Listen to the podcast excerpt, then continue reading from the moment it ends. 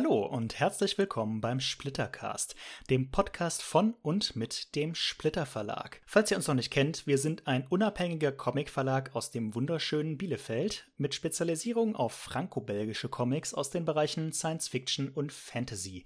Wir machen aber auch so ziemlich alles sonstige und auch Comics aus den USA und Kanada und ja, überall her. In Folge 3 unseres Verlagspodcasts spreche ich mit Marcel. Marcel ist Chefredakteur der Online-Portale comiccouch.de und fantasticcouch.de, die wiederum Teil einer größeren Gruppe von Couch ja, sind, wo Literatur unterschiedlichster Spielart besprochen wird. Um was genau es dabei geht, erzählt er euch gleich besser selbst. Ich spreche mit Marcel über Comic-Kritik also um Rezensionen, Kritiken und generell, wie man Comics beurteilt. Ähm, es ist natürlich ein etwas sensibles Thema, aber gerade für uns als Verlag auch gar nicht so unwichtig, denn wir wollen ja wissen, was für Lizenzen wir aus dem Ausland einkaufen und so weiter und so fort. Natürlich gibt es auch wieder massig Leseempfehlungen, Serienempfehlungen, Filmempfehlungen und was das Herz noch so alles begehrt.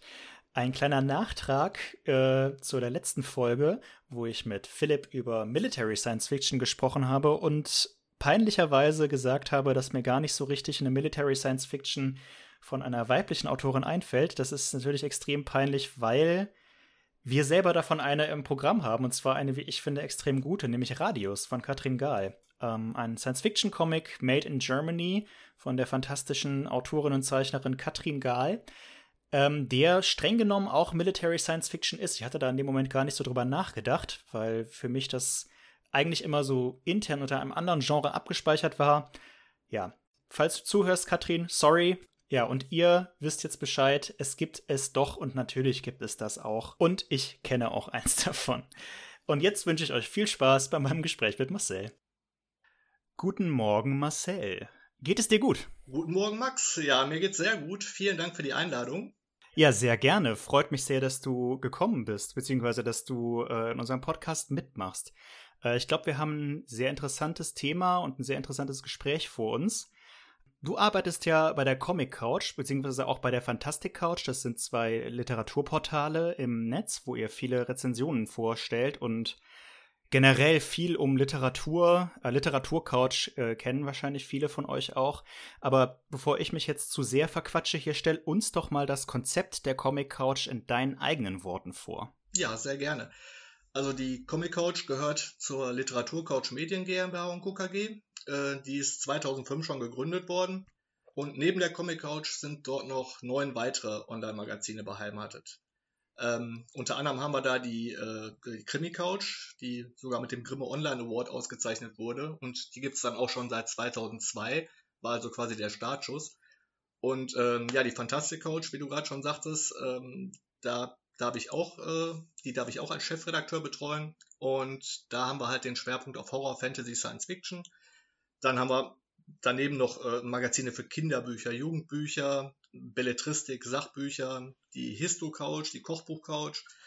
Und ähm, als vorletztes Mitglied kam dann die Erotik-Couch, sogar noch in unser literarisches Möbelhaus. Und äh, damit haben wir dann jetzt ganze zehn Couchen. Und im vergangenen Jahr wurden insgesamt weit über 1000 Bücher besprochen und wir haben auch dann äh, Besucher ca. 750.000 im Monat. Und die versuchen wir dann halt alle mit äh, Empfehlungen zu versorgen. Und hinzu kommen dann auch noch Interviews, Filmbesprechungen, Serienbesprechungen und äh, auch Spielebesprechungen sogar. Äh, Ob es jetzt Brettspiele sind, Computerspiele, ähm, Konsolenspiele oder ähm, Kartenspiele, je nachdem, was halt gerade so zum, äh, zum jeweiligen Genre passt. Literarisches Möbelhaus finde ich einen super coolen Begriff. also tatsächlich eine literarische Komplettversorgung. Ja, dass alle Bereiche gut abgedeckt sind und ähm, auch mit, mit Leuten, sag ich mal, besetzt sind, die sich dann auch für diese Genres wirklich brennend interessieren. Das ist dann schon recht gut ausgewählt. Das ist bei dir definitiv der Fall. Das merkt man, finde ich, auch oh, den danke. Rezensionen. Ja, nicht dafür. das merkt man, finde ich, aber auch den Rezensionen, die du und die anderen Redakteurinnen und Redakteure für die Comic Couch zumindest äh, schreibt, definitiv an.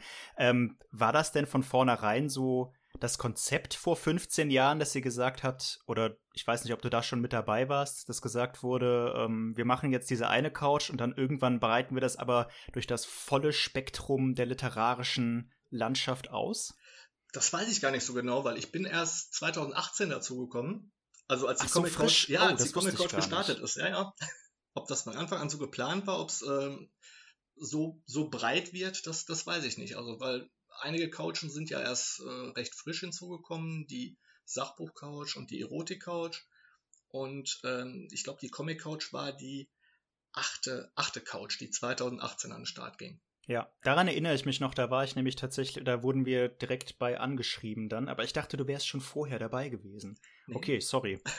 ähm, aber in dem Zusammenhang dann, wie bist du denn da dazu gekommen, für die Comic Couch zu schreiben? Also wie, wie wird man wie bist du dazu geworden, äh, gekommen, Redakteur für die Comic Couch zu sein? Gott, das war jetzt auch eine schwere Geburt. ähm, ja, daran ist der Splitter Verlag tatsächlich nicht ganz unschuldig.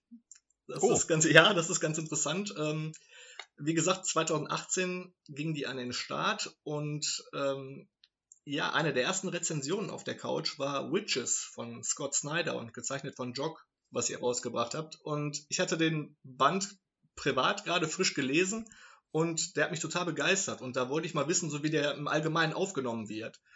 Und äh, so bin ich auf eine Rezension von der, Phanta äh, von der Comic Couch gestoßen und ähm, habe dann die Kommentarfunktion gesehen und das hat sich so ziemlich mit, mit meiner Vorstellung oder mit meiner, äh, meinen Eindrücken des Buches äh, gedeckt und dann habe ich da einen Kommentar hinterlassen und dann habe ich auf der rechten Seite einen Banner gesehen, dass noch Redakteure gesucht werden, dass noch Platz frei ist auf der Couch. Ja, und dann habe ich mich ganz einfach mit ein paar Schriftproben beworben. Ähm, das war Ende zwei, ganz Ende 2017 über die Feiertage war das irgendwie. Und direkt Anfang Januar hatte ich dann äh, eine Mail im Postfach und dann hatten wir telefoniert und ja, da hat dann direkt die Chemie irgendwie gestimmt. Und dann hatten wir ein erstes Treffen ausgemacht und das war super. Und äh, ja, schon war ich an Bord und anscheinend habe ich dann irgendwas richtig gemacht, weil nach ein paar Monaten wurde mir dann äh, der Chefredakteursposten angeboten. Und das schien auch ganz gut gelaufen zu sein. Da äh, im gleichen Jahr noch Ende 2018 habe ich dann die äh, Fantastic Couch übernommen. Wahnsinn. Das ist ja tatsächlich ein sehr, sehr rasanter Aufstieg sozusagen. Ja, gesucht und gefunden, sagen wir immer. Das irgendwie, irgendwie hat es perfekt gepasst, ja. Doch, das äh, würde ich von außen betrachtet auch tatsächlich so sehen. Witches, äh, wenn ich kurz an der Stelle einhaken darf, denn die Frage erreicht uns oft. Wir wissen nicht, wann der zweite Teil erscheint. Es tut uns sehr leid. Wäre auch meine Frage diese, gewesen. Ja, ja, genau. So, es tut mir leid, wenn ich das schon mal vorwegnehme. Wir lieben dieses Buch auch über alles, aber wir wissen es nicht. Wir wissen es einfach nicht. Okay, das war jetzt ein bisschen äh, anderes Thema. Um mal äh, zurück zum Hauptfaden zurückzukommen. Du hast da ja quasi dann durch Zufall den Einstieg gefunden. Wie ist das denn jetzt, wo du in das äh, Redaktionsgeschehen vollständig eingebunden bist, beziehungsweise es ja auch leitest, wie findest du heraus, worüber du schreibst? Oder suchst du es dir selber aus? Oder habt ihr quasi einen Plan, wo dann das zugeordnet wird? Ich kann mir das, obwohl ich so viel mit Pressevertretern zu tun habe, gar nicht so richtig vorstellen, muss ich ehrlich zugeben.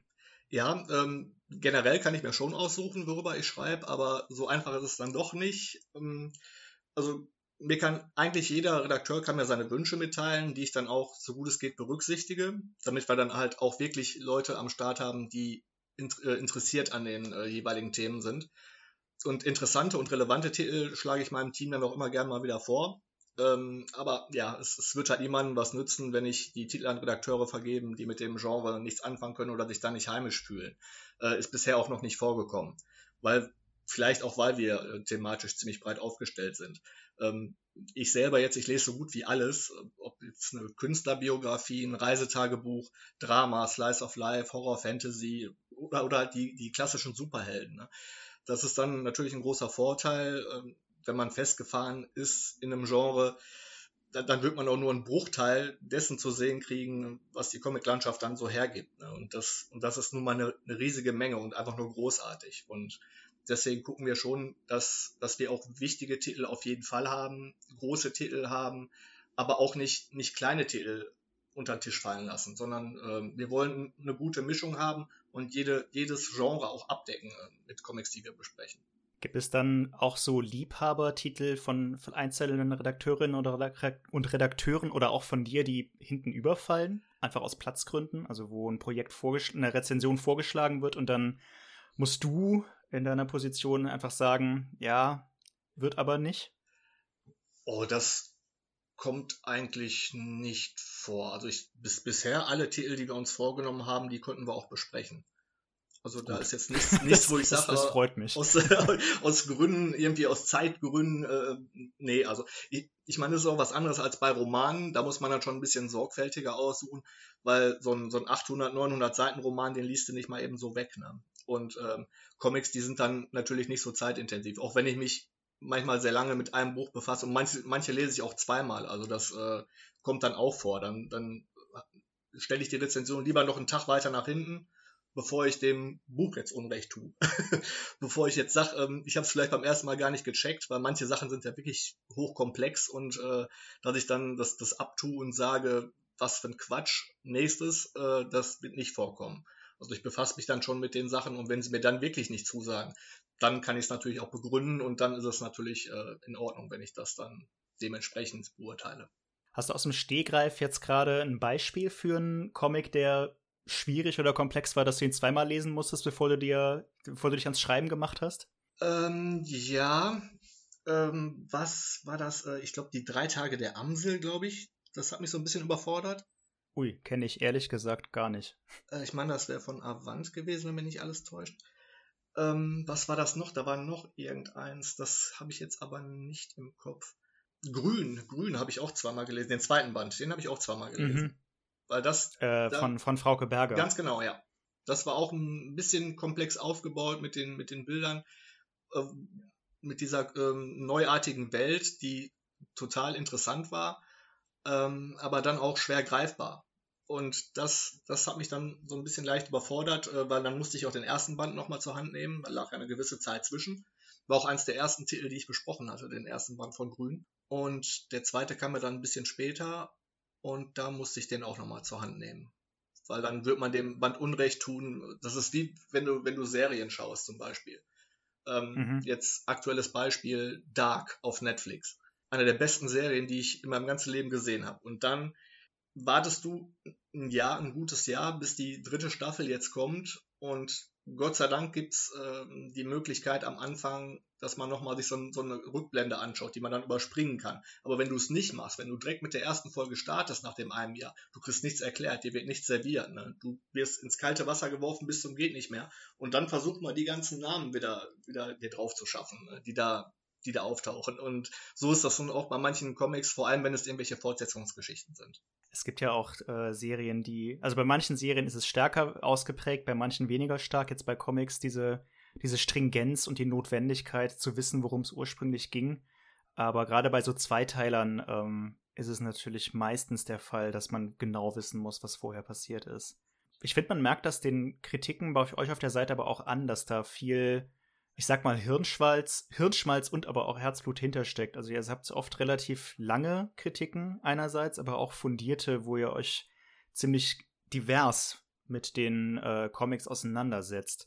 Danke. In dem, Zusammen in dem Zusammenhang, ja, ähm, wenn du meinst, ihr schreibt aber auch nur über Sachen, die euch doch interessieren und wo ihr was mit anfangen könnt, wo ihr den Zugang für habt, was, was Sinn ergibt, klar.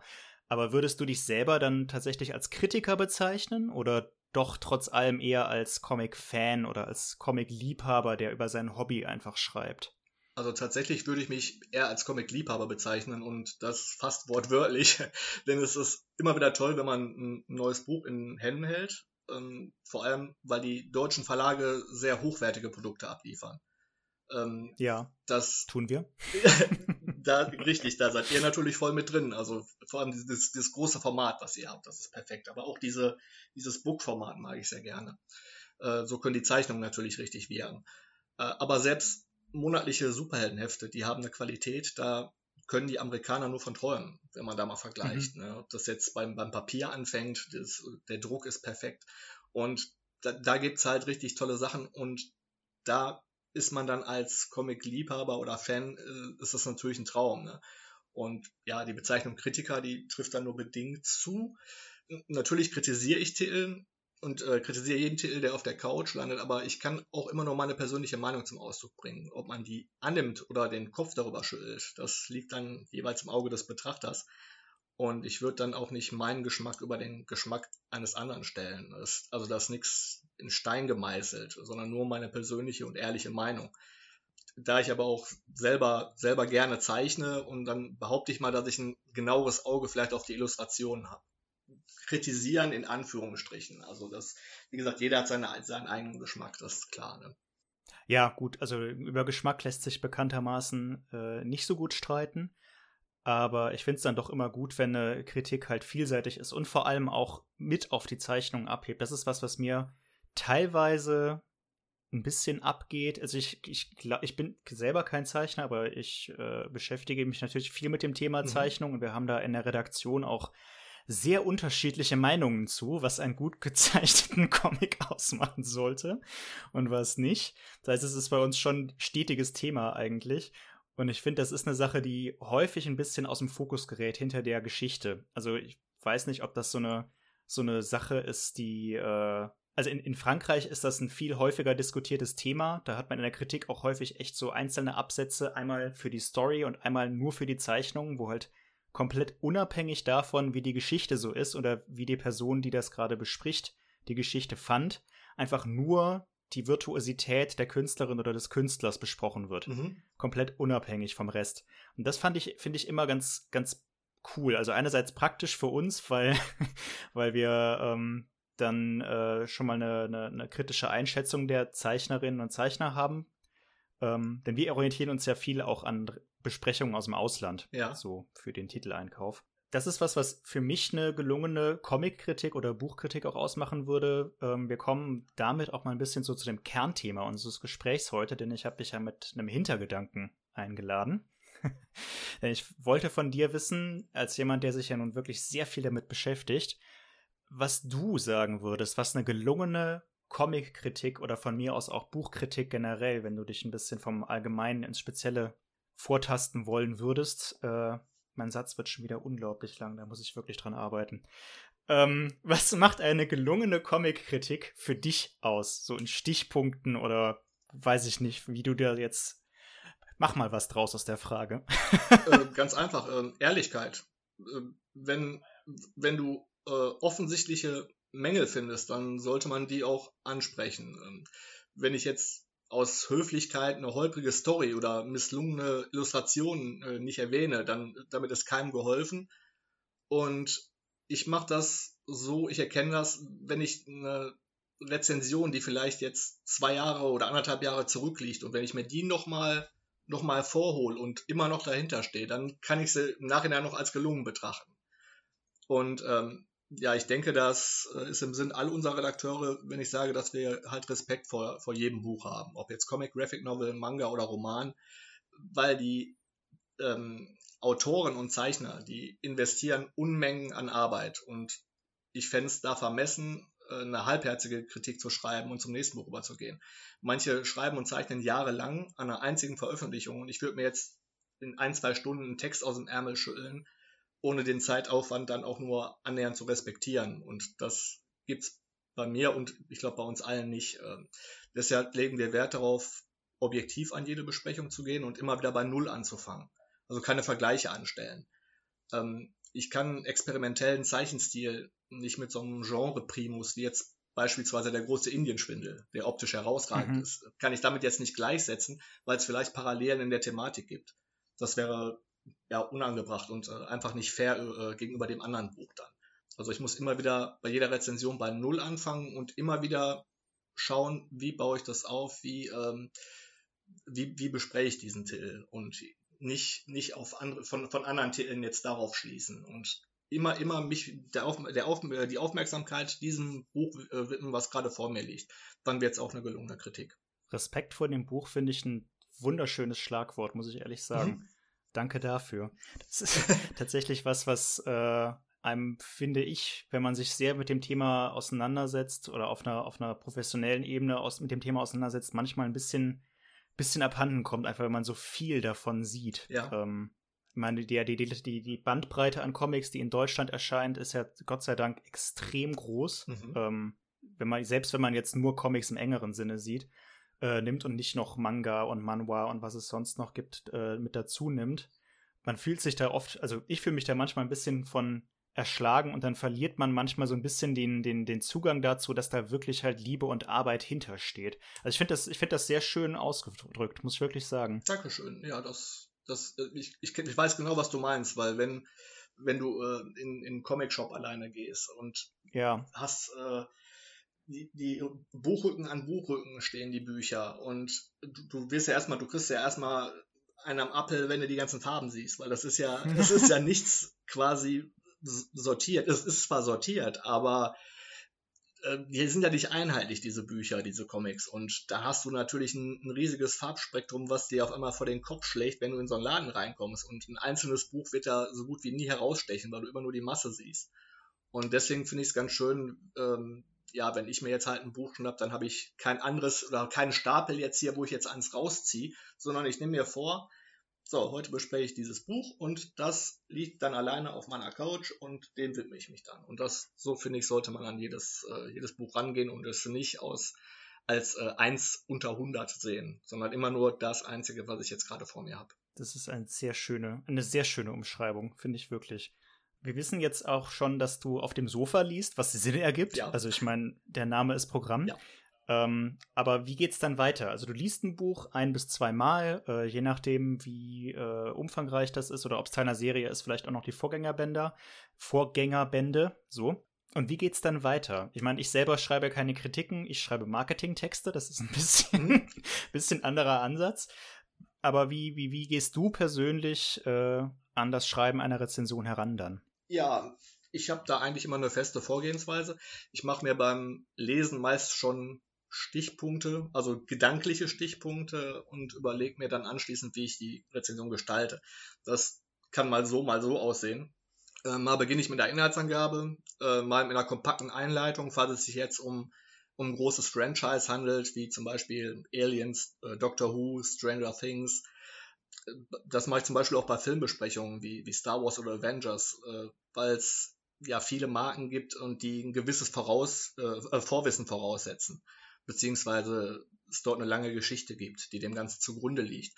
Und da möchte ich dann erstmal einen Einstieg schaffen und vielleicht manche Sachen nochmal zusammenfassen, dass man weiß, ähm, in welchen Bahnen man sich da gerade bewegt. Dass es jetzt ein großes Universum dahinter ist. Und ja, dann starte ich eigentlich immer mit den Überschriften der einzelnen Absätze. Das ist ja, wir machen immer so kleine Absatz, Absatzblöcke also quasi den Inhalt, dann ein Teil über den Autor, dann über den Zeichner, wie du ja gerade schon sagtest, dass man das so ein bisschen getrennt hat. Das versuche ich auch mal ein bisschen zu trennen ähm, und wie es dann umgesetzt ist und am Ende dann halt ein Fazit. Und bei diesen Überschriften versuche ich dann immer was Passendes zu finden. Das sind manchmal Zitate, klassische oder aus der Popkultur, entweder Songtexte oder Filmtitel, die zum jeweiligen Absatzinhalt passen und dazu funktionieren können.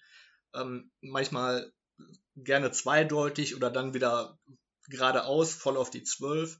Ähm, ich bin selber ein großer Fan von so versteckten Anspielungen in, in Filmen zum Beispiel. Und ich freue mich dann immer, wenn ich was entdecke und so. Und, äh, das, ja, und das äh, versuche ich dann damit umzusetzen, so dass man, selbst wenn man es nicht versteht, worauf ich da hinaus will, dass es aber noch Sinn macht und äh, zum Absatz passt ja, vielleicht geht es den Lesern ja so ähnlich, dass die dann sagen, hör mal, das Zitat, das kommt mir aber irgendwie bekannt vor oder das, das passt ja gerade und so. Und deswegen versuche ich da, versuche ich da, ähm, versuche ich da ein bisschen kreativ zu sein, dass die Überschriften vielleicht einen schon noch ein bisschen catchen. Aber dass es immer noch zum Inhalt passt.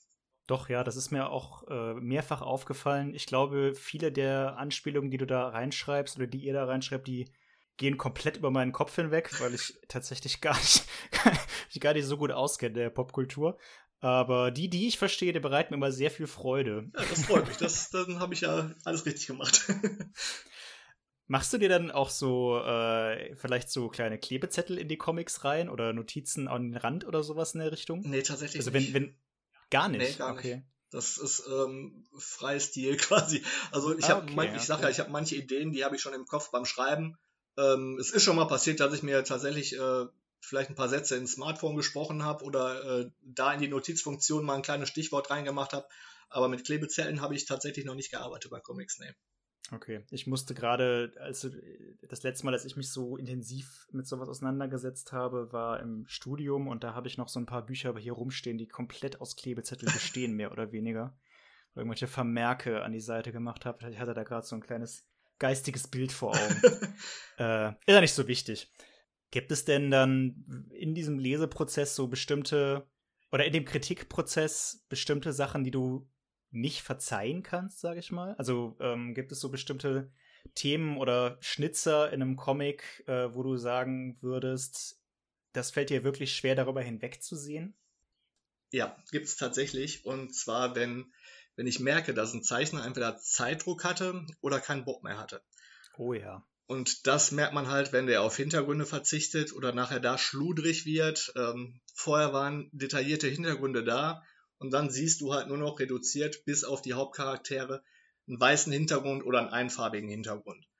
Und das ist dann für mich ein Zeichen, dass entweder Druck gemacht wurde vom, vom, äh, ja, vom Heimatverlag, der das Ding um äh, Ach, und, für Ach und Krach ins, ins Regal bringen will. Und ähm, ja, und der Zeichner halt nicht die nötige Zeit hatte mit den, mit den Feinheiten. Und das kann ich dann irgendwie nicht verzeihen. Würdest du da ein Beispiel geben oder findest du das jetzt doof? Also.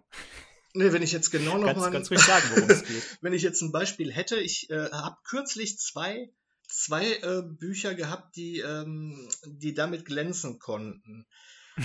ähm, was war es denn nochmal? Äh, also ich, ich kenne ein Beispiel aus unserem Verlag zum, zumindest. Ich glaube, das, weiß nicht, ob du die gelesen hattest, aber die, die wurden bei euch auch besprochen. Ich fand das bei der American Gods-Reihe nach hinten raus leider teilweise etwas offensichtlich, dass da irgendwie Zeitdruck hinterstand. Na, da ist genau das passiert, dass plötzlich wenig Hintergründe nur noch gezeichnet wurden. Das hat mein Kollege besprochen, das weiß ich ja. Ah ja, okay.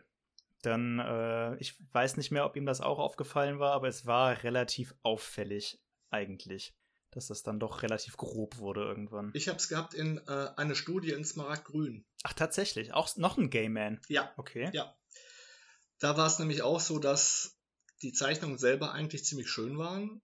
Und dann auf einmal wurde, wurde es sehr spartanisch, was die Hintergründe anging. Und da habe ich auch gedacht, hm, das war dann, ja, das war dann so ein Kritikpunkt. Also da fällt es dann schwer, drüber hinwegzusehen, finde ich. Ja, aber es ist, glaube ich, auch richtig an dem Punkt anzumerken, dass das normalerweise nicht an den Zeichnerinnen und Zeichnern liegt, sondern an den Verlagen, die da irgendwie Druck bauen. Das ist gerade bei den amerikanischen Sachen, sind das ja oft Auftragsarbeiten. Äh, auf dem franco-belgischen Markt läuft das meistens ein bisschen anders mit den, mit den Deadlines und den, den Konzepten hinter den Projekten. Aber auf dem US-Markt, wo halt jeden Monat ein Heft erscheinen muss, ist das oft echt mit sehr, sehr heißer Nadel gestrickt. Ja.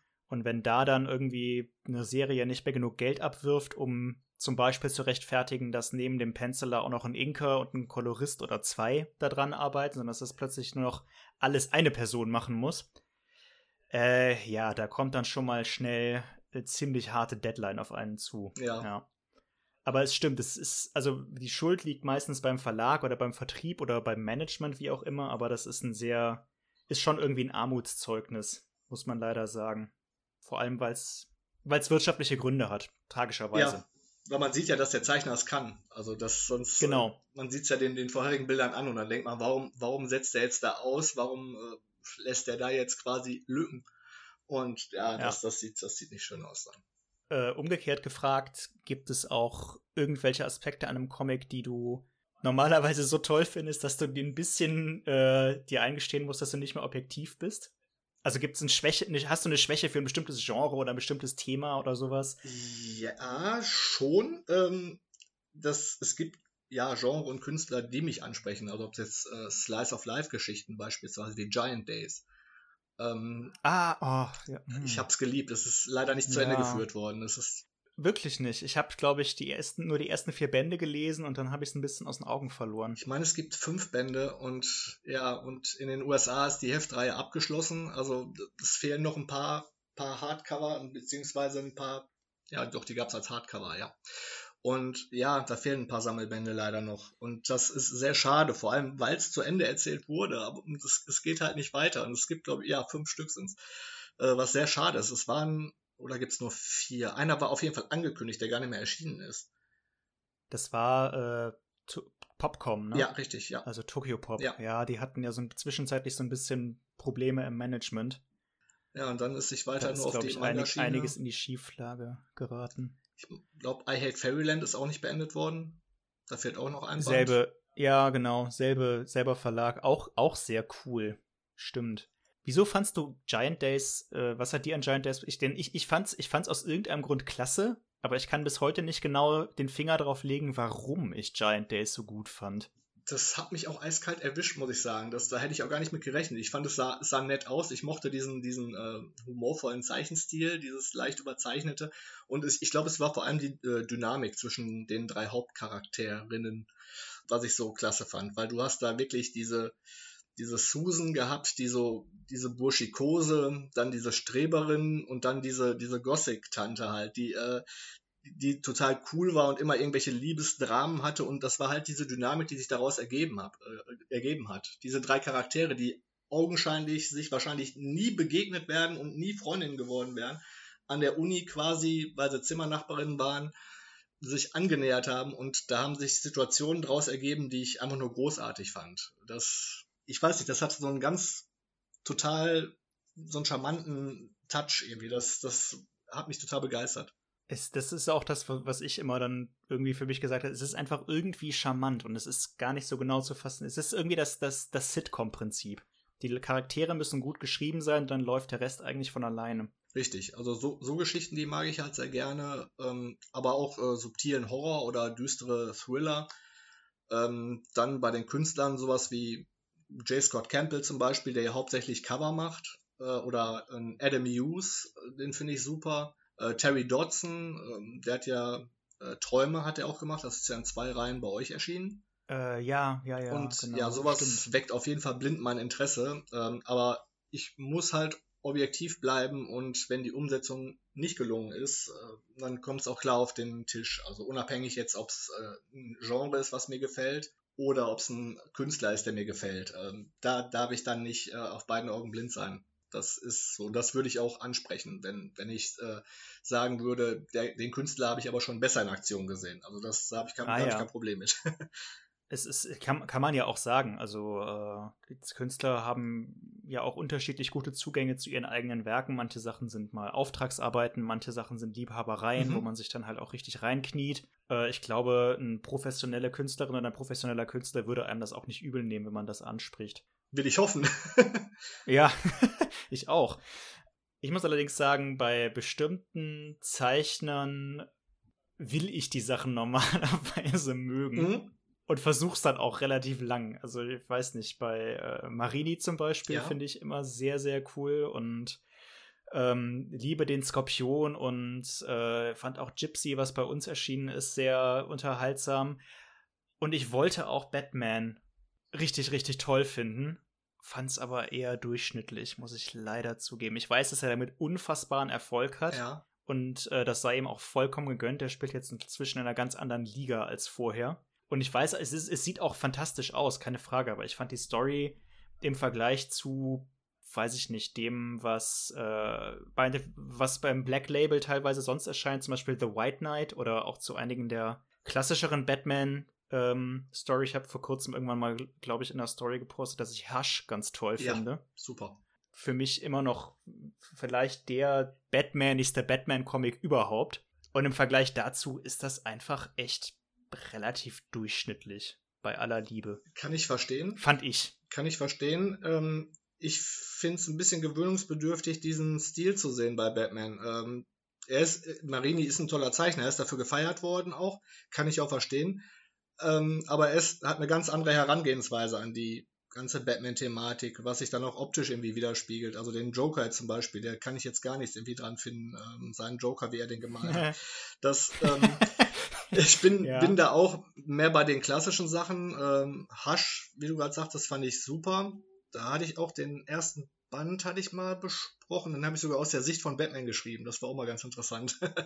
Und oh, ähm, den muss, das muss ich mir noch durchlesen. Das, das klingt gut. fand ich ganz interessant, so das mal so zu machen. Und äh, ja, und äh, das, das war ja noch niemals äh, Black Label. Das kam ja erst Nee. danach. Das äh, war zwar auch im Nee, nee, Albenformat, stimmt. die, die beiden, äh, die beiden äh, Dunkle Prinz-Bände. Ähm, und ja, Black Label, das geht dann wieder, finde ich, stark zurück so auf, auf den Ursprung oder das, was man eigentlich sehen möchte, was, was Dunkles, einen, düsteren Batman oder auch die anderen äh, Stories. Ich werde gleich noch die drei Halin-Bände abholen gehen.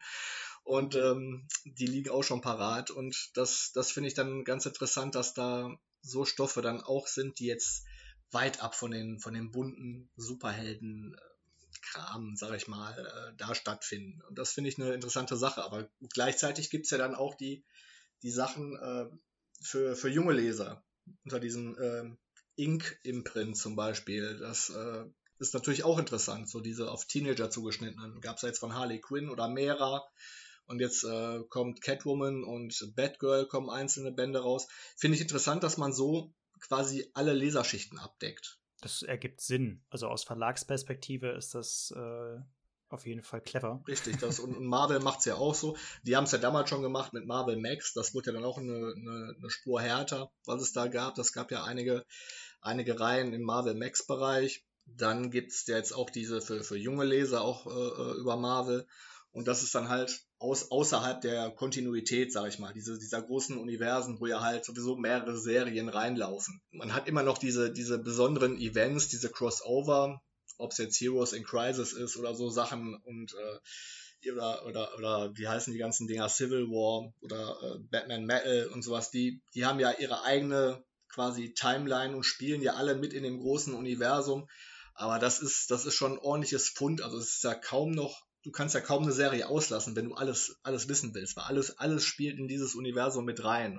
Es sei denn, es gibt mal wieder einen kompletten Neustart, wie Rebirth zum Beispiel, ähm, obwohl ja da auch das vor, vorherige Universum wieder aufgegriffen wird. Also hast du trotzdem immer noch eine gewisse Art Kontinuität und das finde ich schon echt krass. Oh Gott, also so tief bin ich in der Materie zugegebenermaßen nicht drin. ich habe ich hab mich sehr gefreut über dieses Black Label und äh, also diese, diese, diese jüngeren DC-Sachen habe ich noch nicht gelesen, auch wenn ich Raven unbedingt mehr anschauen wollte, weil der immer super kritisiert, also super Rezensionen bekommen hat. Die lohnen sich, die, die Sachen. Ja, ich, ich finde es halt gut, dass dadurch Zeichner- und Autorenteams ein bisschen mehr eine Möglichkeit haben für eine eigene Handschrift. Mhm. Also äh, ich glaube zum Beispiel ein, ein lieber Mecho, der würde sich normalerweise nicht unbedingt hergeben, irgendwie so eine Fort mitten in so einer Batman-Run einzusteigen und dann mal sechs Hefte zu zeichnen. Mhm. Aber äh, wenn ihm gesagt wird, du kannst jetzt mit Ryan Azzarello zusammen hier so ein Zwei- oder Dreiteiler mit Batman Damned realisieren und ihr habt dafür vollkommen freie Hand und du darfst sogar einen Batpenis zeichnen, der dann in der zweiten Auflage raus, rausretuschiert wird, aber okay. Ähm Weil hattest du das mitbekommen? Ja, klar, sicher. Damals? Ja. Äh, ich fand's großartig. Das ist ja sogar das Frühstücksfernsehen darüber berichtet, was schon krass ist. Ach, wirklich? Ja, ja. Ach, das habe ich gar nicht mitbekommen. Das ist echt ja, krass. Ich, also. ich, ich, ich fand's, also aus der Perspektive von jemandem, der vor allem franco-belgische Comics liest, absolut, absolut unverständlich. Kann ich verstehen, ja. Aber sehr lustig aber sehr lustig. Vor allem, wie die Preise von dem US-Heft durch die Decke gegangen ja, sind. Ne? Das ist ja, aber es ist großartig. Also ich finde solche Konzepte super ehrlich gesagt, weil das normalerweise halt die Sachen sind, die wirklich lesenswert sind, wenn sie dann fertig sind, aber halt nicht immer.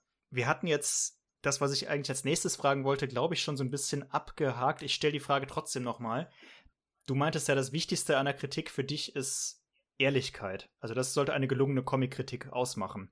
Ist das auch das Ziel von Rezension oder Kritik, einfach eine ehrliche Meinung abzubilden, oder wäre das noch ein bisschen äh, differenzierter? Ja, also Ehrlichkeit ist auf jeden Fall das A und O. Ähm, sonst, ja, sonst kannst du halt nur dein favorisiertes Genre besprechen und bist allem anderen voreingenommen. Äh, beziehungsweise du könntest dem jetzt nicht die Aufmerksamkeit widmen, die es dann verdient. Ziel von Kritik ist für mich herauszufinden, ähm, ob es mich oder den Leser interessiert. Also ich versuche beim Schreiben auf alle relevanten Punkte einzugehen, damit er sich ein Bild davon machen kann, was ihm am Kauf erwartet ja, wenn wir auf einer, einer Wellenlänge liegen, dann ist es natürlich optimal. Aber selbst wenn jemand jetzt meine Meinung jetzt komplett ablehnen würde, kann ich das im, kann ich damit im, im, im positiven Fall seine Kaufentscheidung beeinflussen. Äh, denkt jemand jetzt, äh, mein Gott, was schreibt der denn da für einen Quatsch? Also es klingt doch eigentlich gut und würde mich interessieren. Also dann hat die Rezension auch ihr Ziel erreicht. Zum Beispiel kannst du sowas bei, bei Filmen zum Beispiel beobachten. Wenn du jetzt, sage ich mal, bei bei äh, Amazon die Bewertungen dir anguckst, zum Beispiel bei dem Film Drive, das ist ein gutes Beispiel mit Ryan Gosling. Ähm, da brauchst du zum Beispiel, um, um dir ein Bild davon zu machen, was dich erwartet oder ob der Film dich interessiert, brauchst du nicht die 5-Sterne-Bewertung lesen, da brauchst du nur die 1-Stern-Bewertung lesen. Das ist, sag ich mal, so ein Beispiel, was, was immer heraussticht, weil ich glaube, die Erwartungshaltung von vielen war bei diesem Film eine ganz andere. Die haben einen Fast and Furious Klon erwartet und sowas und dann brauchst du dir wirklich nur die 1-Sterne-Bewertung durchlesen, die da wirklich abledern über den Film. Über Rechtschreibung rede ich jetzt gar nicht. Aber ähm, das sind meistens sehr kurze, knackige ja, kann man das Sätze nennen? Ich weiß es nicht, ob man das noch Sätze nennen kann.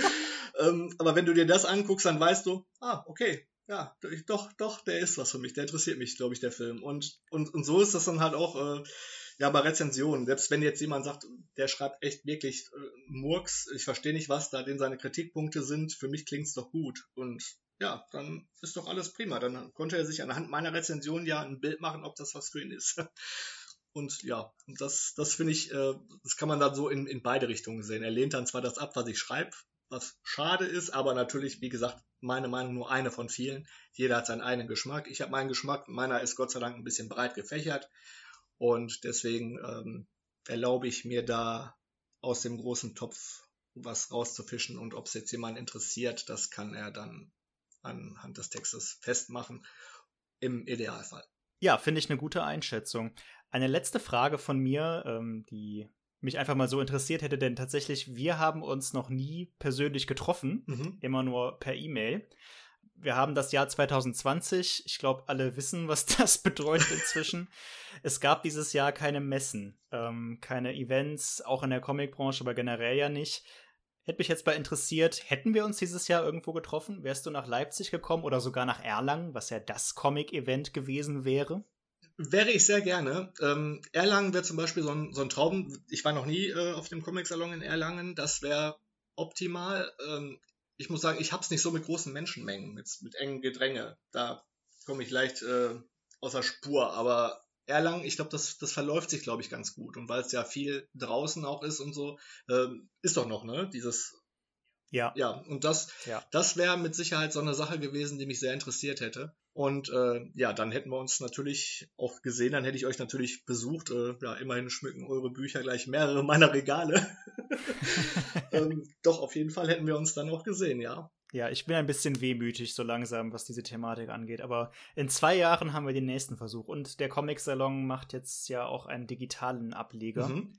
ab dem 10. Juli. Ja. Äh, so eine Online-Social-Media-Wall. Vielleicht äh, ist das ja auch schon mal ein kleiner Vorgeschmack für das, was dich dann in zwei Jahren doch erwartet. Und ja, der Comic-Salon Erlangen ist immer noch draußen in Zelten und es verläuft sich im Vergleich zu so einer Frankfurter Buchmesse oder auch einer Leipziger Buchmesse doch deutlich. Außer man versucht jetzt, man kommt jetzt zu einer Zeit, wo ein wirklich populärer Künstler gerade seine Signierstunde abhält, dann wird es schon mal ein bisschen eng. Aber ansonsten ist das nicht zu vergleichen. Klingt ja. gut. Vielen lieben Dank für diese ganzen Einblicke. Sehr gerne. Aber natürlich sollst du auch noch die Gelegenheit haben, eine Gegenfrage zu stellen, wenn du das möchtest. Hättest du denn eine Frage an mich oder an den Splitter Verlag oder wie auch immer? Ja, aber sicher doch. Ähm, ah, das hatte ich befürchtet. ähm, ja, also ich äh, bei, bei vielen von euren Veröffentlichungen, da, da seid ihr ja sehr nah am VÖ-Datum der Originalausgaben. Sprich, ihr könnt noch nicht hundertprozentig sicher sein, ob die Titel überhaupt beim Publikum richtig ankommen, auch im Herkunftsland. Äh, habt ihr da mittlerweile so ein geübtes Auge bei der Lizenzierung oder ist das immer so ein, so ein Tanz auf dem Vulkan? Ähm, ich meine, selbst so Selbstläufer oder Dauerbrenner wie Jeff Lemire, Christoph Beck, Rick Remender, wen haben wir noch, Greg Rooker, äh, die könnten ja theoretisch auch mal ins Klo greifen und dass, dass es dann nicht das Publikum findet. Ähm, ist das für euch dann immer wirklich so eine, so eine heiße Nummer, wo ihr sagt, egal, den schnappen wir uns? Oder Jein. Mhm. ähm, irgendwann irgendwann mache ich mal eine, eine Folge ähm, vor diesem Podcast, wo wir dieses Thema einfach mal eine Stunde lang besprechen. Ähm, da kann man nämlich wirklich sich ewig mit aufhalten. Also um es mal in, in, in, in eine Nussschale zu packen, es ist gemischt. Jeff Lemire zum Beispiel war, als wir Black Hammer eingekauft haben, zwar schon bekannt und wir hatten auch schon Descender von ihm, mhm. aber das war alles noch nicht so krass durchgestartet so richtig populär wurde der erst mit Black Hammer und da hatten wir einfach Glück, muss man einfach sagen. Wir wollten noch eine Lizenz von dem haben, die war gerade da, niemand sonst hat sich dafür interessiert. So. Ähm, dann gibt es aber auch Titel, die ähm, in Frankreich halt so stark anlaufen oder mit so viel Tamtam -Tam gelauncht werden, wie zum Beispiel der große Indienschwindel. Da musste man auch drum kämpfen, ähm, dass man diese Lizenz dann kriegt. Aber das war keine Frage. Wenn wir den bekommen, dann nehmen wir den 100 Pro. Mhm. Sowas macht man dann häufig an Zeichnern und Autoren fest. Also zum Beispiel ist jeder Comic von Sidru, der die Adoption geschrieben hat, oder die neuen Fälle des Rick Master oder ähm, Shi oder ganz viele andere Sachen, ist schon mal eine Überlegung wert, weil wir wissen, dass der sehr gut schreibt. Auch wenn wir den Comic noch nicht gelesen haben, können wir davon ausgehen, die Story taugt. Und wenn er dann einen Zeichner dabei hat, der auch taugt, dann ist das Projekt schon mal interessant und dann kann man es auch auf gut Glück in Anführungszeichen mal einkaufen. Bei Leuten, die wir noch nicht im Programm haben oder die im Ursprungsland nicht mit so viel Aufwand gelauncht werden, ist es dann häufig schon so, dass wir abwarten, wie sich die Dinge entwickeln. Ähm, oder halt einen passenden Moment. Beispielsweise bei Eichel Giants haben wir halt, der, der, als wir den veröffentlicht haben, war der zehn Jahre alt, der Comic. Mhm. Und äh, den haben wir halt veröffentlicht, weil es dann einen Film dazu gab. Der Comic ist großartig und läuft auch sehr, sehr gut bei uns. Aber den hat man trotz, hat, hat trotzdem äh, alle deutschen Verlage zehn Jahre lang liegen lassen, irgendwie. Und grundsätzlich haben wir schon so ein gewisses Auge dafür und wir haben ja auch ein relativ klares Verlagsprofil, so dass sich viele, viele Titel auch einfach von selber schon ausschließen. Ähm, aber es ist immer Tanz auf dem Vulkan, finde ich, ein sehr starkes Bild. Ähm, so würde jetzt nicht bezeichnen ich würde immer von einer Mischkalkulation sprechen. Ne? Wir haben halt Serien, die entwickeln sich dann durch, zu, also durch Glück zu einem echten Dauerbrenner. Manche Serien verrecken auch, zum Beispiel viele von Rick Remender, wenn man mal ganz ehrlich ist, mhm. ähm, weil du den Namen gerade gesagt hast. Ja. Also Rick Remender zum Beispiel schreibt zwar unglaublich viel und ist auch in den USA wohl sehr erfolgreich, aber vermutlich kaufen die deutschen Leserinnen und Leser die Sachen alle im Original und brauchen dann keine deutsche Ausgabe mehr. Wir haben uns von Rick Remender als Autor inzwischen ein bisschen, also nicht wir uns persönlich von ihm distanziert, aber neue Projekte von dem fassen wir nur noch sehr vorsichtig an, weil einfach schon vieles von dem, was in Deutschland von Remender erschienen ist, einfach komplett verreckt ist irgendwie. Das funktioniert einfach irgendwie nicht. Wir wissen nicht genau wieso, aber es ist irgendwie der Fall. Programmgestaltung, vor allem wenn man wie wir halt irgendwie im Jahr 200 Titel veröffentlicht, ist eine relativ komplexe Angelegenheit. Und eine richtig pauschale Antwort kann ich da leider nicht drauf geben. Das ist doch schon mal gut. Das hört sich doch auf jeden Fall schon mal sehr logisch an. Okay, dann bin ich froh, dass das halbwegs beantworten Ja, ja, auf jeden konnte. Fall. Wir nähern uns damit dann auch mal dem Ende dieser Podcast-Aufnahme. Wir sind echt schon relativ lang dabei, aber es war ein sehr interessantes Gespräch. Fand ich auch. Zum Schluss, danke, freut mich. Zum Schluss äh, stelle ich dir aber noch ein paar Fragen ähm, so zu ähm, Leseempfehlungen und sonstigen Empfehlungen, die ich jedem meiner Gäste stelle. Mhm. Und ich fange einfach mal an mit, äh, gib uns doch mal drei Comics für die einsame Insel. Oh, das sollte dann schon was Schönes sein auf einer einsamen Insel. Bitte. Ähm, würde ich nehmen Strangers in, in äh, mein Gott, Strangers in Paradise von Terry Moore. Finde ich eine ganz, ganz tolle, tolle Geschichte. Äh, Ein Sommer am See würde ich mitnehmen von den Tamaki-Cousinen. Ah, schön. Das ist eine ja. super Empfehlung, so ein totaler ja, Wohlfühl-Comic. Das, das ist wie, wie Urlaub, das Ding. Ähm, und damit es ein bisschen knistert, würde ich äh, Sonnenstein mitnehmen von Sage, Stepan Sage. Ach, ja, ja, ja. Das ist auch ein bisschen Erotik-Comic, oder? Ja, äh, eine Mischung aus Humor, Slice of Life und Erotik, ja. Aber es ist äh, großartig von den Zeichnungen her und von der Story her äh, ich finde es ich find's toll, also muss ich echt sagen. Slice of Life hat es dir irgendwie angefangen. Irgendwie schon. Aber ist ja gut. Sie ist Strangers in Paradise und da ist aber auch ja. dieses, ähm, da hast du diesen Krimi-Aspekt noch mit drin und es ist halt ein super, super guter Humor halt.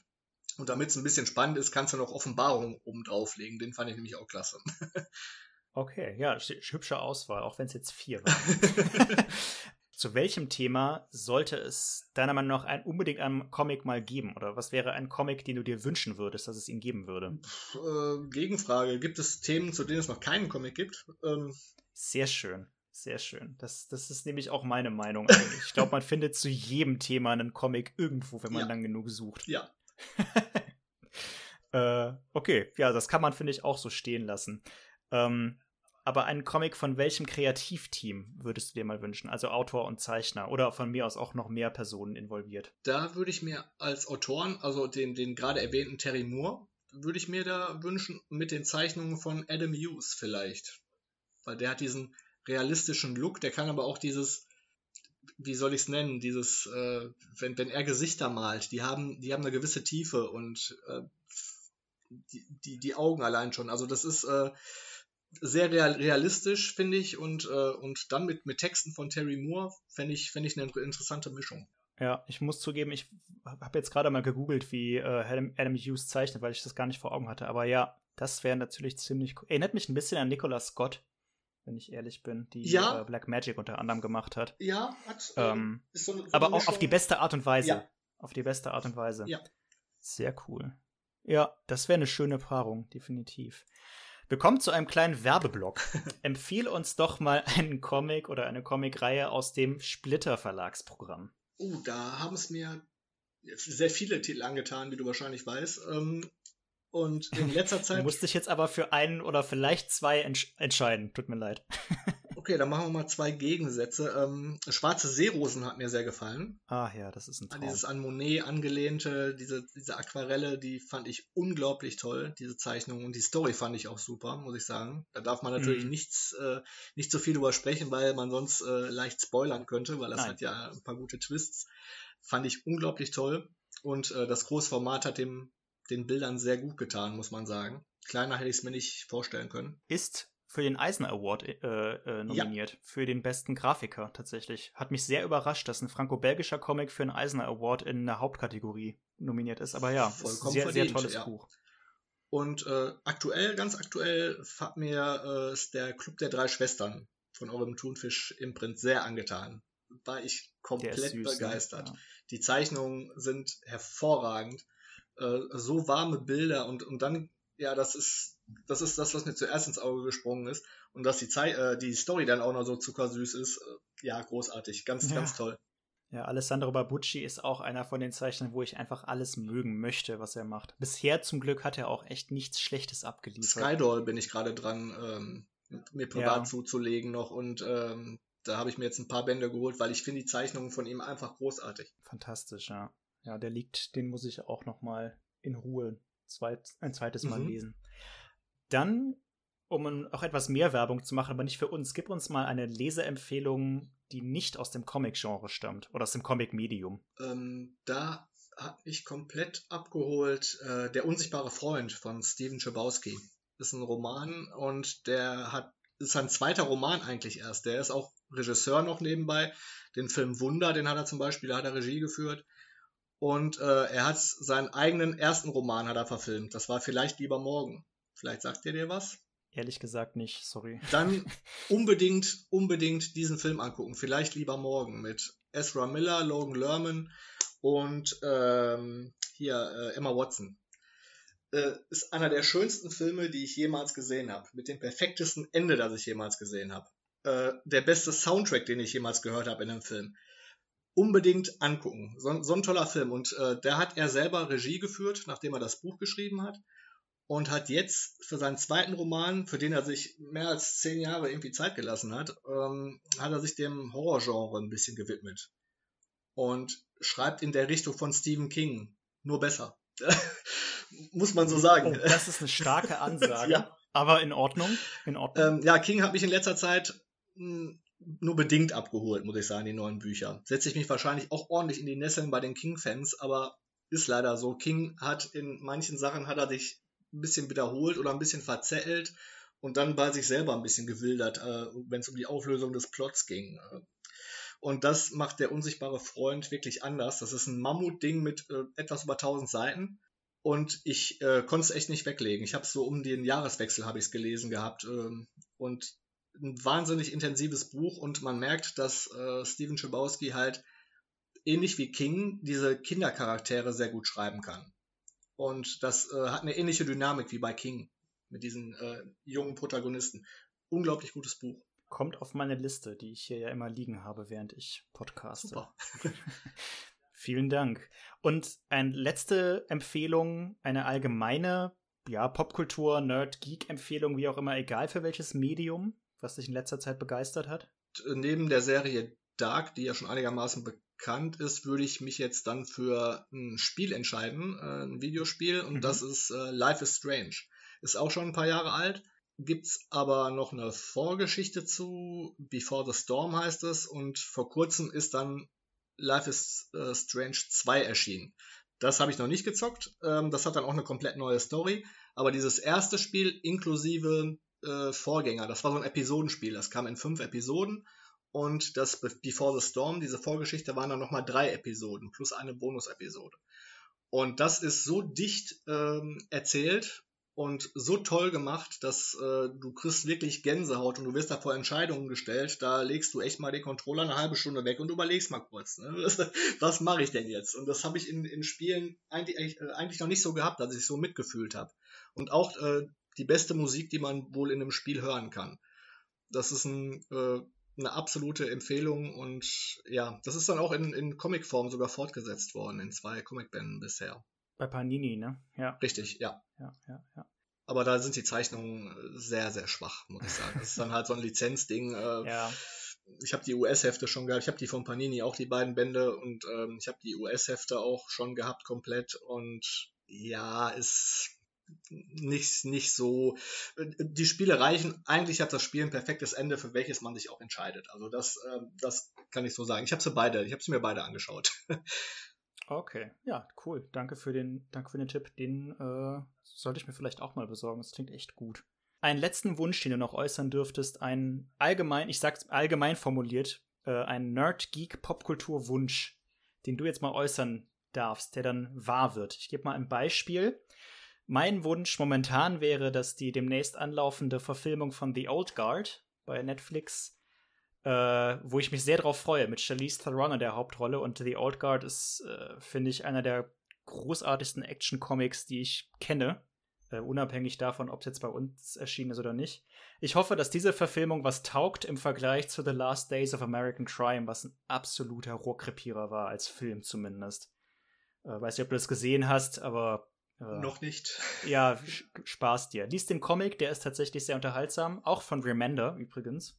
Aber die Verfilmung ist absolut, absolut unnötig. Und ich hoffe, The Old Guard taugt mir. So, aber jetzt darfst du dir was wünschen. Ja, äh, theoretisch würde ich mir wünschen, äh, niemals, nie und gar nicht, nicht äh, ein Remake von Zurück in die Zukunft machen. Bitte niemals. äh, wer sich daran vergreift, dem breche ich die Finger. Das ist, äh, das wäre so eine Frevelei. Aber, aber, aber okay, okay, ja, nee, sorry, sprich erst mal zu Ende. Äh, ich glaube, das ist ja testamentarisch so geregelt, dass äh, sich da keiner dran vergreifen darf. Das habe ich mal gehört, dass die, äh, der Drehbuchautor Bob Gale, glaube ich, war es, und Robert Zemeckis, der Regisseur, dass dies quasi in ihr Testament haben schreiben lassen, dass es da kein, äh, kein Remake von geben darf oder dass da keiner die Finger dran legt. Okay, aber, aber ich weiß nicht, ob du es kennst. Es gibt auf YouTube ein Deepfake-Video. Ja. Wo eine Szene aus. Kennst du das? Ja. Ach, also es tut mir leid. Ich, ja, ich möchte auch kein Remake, aber aber äh, äh, Robert Downey Jr. und Tom Holland in den Rollen von äh, vom Doc Brown und äh, Marty McFly ist sind, war doch einfach zu gut, oder? Also ich habe das gesehen und ich dachte echt, mein Gott, wie lustig wäre das denn? Es, es hat gepasst. Es war eine gewisse Dynamik, die man ja auch schon in den Marvel-Filmen gesehen hat. Ja. Aber ich möchte es nicht nicht noch mal. Die, die funktionieren heute noch so gut die Filme, wenn ja, man sich die stimmt. anschaut. Und äh, wenn man bedenkt, dass, dass Michael J. Fox ja zwar die Wunschbesetzung war von Anfang an, aber er, er ja noch in der Serie Familienbande drin hing. Und das erste Drittel wurde ja komplett mit einem anderen Schauspieler gedreht. Ne? Das, das wurde ja mit, Ach, mit, Eric, mit Eric Stolz. Ach, okay wurde das, den man aus äh, Die Maske zum Beispiel kennt, ja. mit Cher oder äh, Part Fiction hat er ja mitgespielt ja. und äh, viele Teenie-Komödien der 80er halt. Und ja, da ist das erste Drittel wurde mit ihm gedreht und dann haben die gesagt, dass er kommt gar nicht rüber, es, es würde nicht funktionieren. Und dann haben sie Michael J. Fox so weit gekriegt, dass die ihn haben konnten, aber nur nachts. Tagsüber hat er äh, Family Ties gedreht, die Serie, die Sitcom, und nachts zurück in die Zukunft. Und das Ach, muss ein, äh, ja, der ist auf, auf dem Weg von Set zu Set hat er nur geschlafen und quasi durchgearbeitet. Und äh, so ist das Ding dann halt entstanden, ja.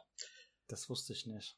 Hm, Spannend. Das sind interessante Stories, die man manchmal so rauskriegt, ja. Und dass, dass äh, die Zeitmaschine, die erst kein Auto sein sollte, sondern die sollte irgendwo in der Wüste stehen, sollte ein ganz großer Komplex irgendwie sein und äh, ist dann alles verworfen worden, äh, weil es so unpraktisch war und die Sets irgendwie zu, äh, zu teuer geworden wären ähm, da es einige interessante Sachen. Ja. Okay, ich sehe, du bist da schon mal tiefer eingestiegen. Also, ich schließe mich deinem Wunsch an. Es soll keine Remakes geben, aber diese, dieses Deepfake, also so, ich, ich wünsche, okay, ich, ich wünsche mir einen, einen ähnlichen Film, meinetwegen, mit Robert Downey Jr. und Tom Holland. Ich glaube, das wäre eine gute Sache. Das, das kann man so stehen lassen. Das wäre ganz gut. Und ähm, da ja testamentarisch die Sache mit so in die Zukunft eigentlich geregelt ist, würde ich mir wünschen, ähm, eine adäquate Realfilmadaption von Akira. So. Oh. Boah. Uh, ja, okay. Schwierig, aber vor allem, weil es ja schon die, die, die Anime-Adaption gibt, die echt gut ist. Die liebe ich. Ja, aber das dann nochmal äh, so. Ich muss ehrlich zugeben, es wäre eine gut gemachte, wäre toll. Mhm. Aber ob die gut gemacht werden kann, vor allem mit der Vergleichsgrundlage, hm. Es müsste definitiv müsste ein Studio da ordentlich für in die Tasche greifen und dann ähm, ähnlich wie Herr der Ringe direkt als Trilogie aufziehen, weil wenn man die äh, Manga-Vorlage kennt, dann weiß man, dass der Anime nur einen Teil abdeckt der ganzen Story. Ja, ich muss zugeben, die, den Manga habe ich immer noch nicht gelesen. Der ist großartig. Ja, ich weiß, ich weiß, ich weiß. Ir irgendwann irgendwann mache ich das noch. Ja, gut. Ich, mit einem Blick auf die Uhr würde ich dann langsam zu einem Ende kommen.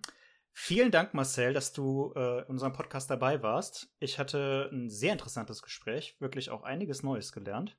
Danke, dass du dir die Zeit genommen hast. Ja, sehr gerne. Ich danke dir für die Einladung. Ja, auf jeden Fall, sehr, sehr gerne.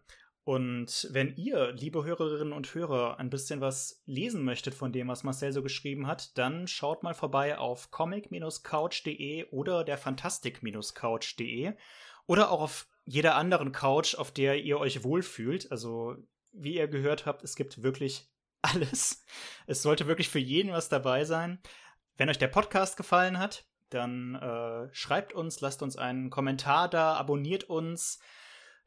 Kommentare, Anregungen, Kritik immer gerne an info@splitter-verlag.de oder auf unseren sozialen Medien, wo auch immer ihr uns erreichen möchtet. Vielen lieben Dank fürs Zuhören und bis zum nächsten Mal. Macht's gut. Ciao. Splitter, Splitter, Splitter, Splitter.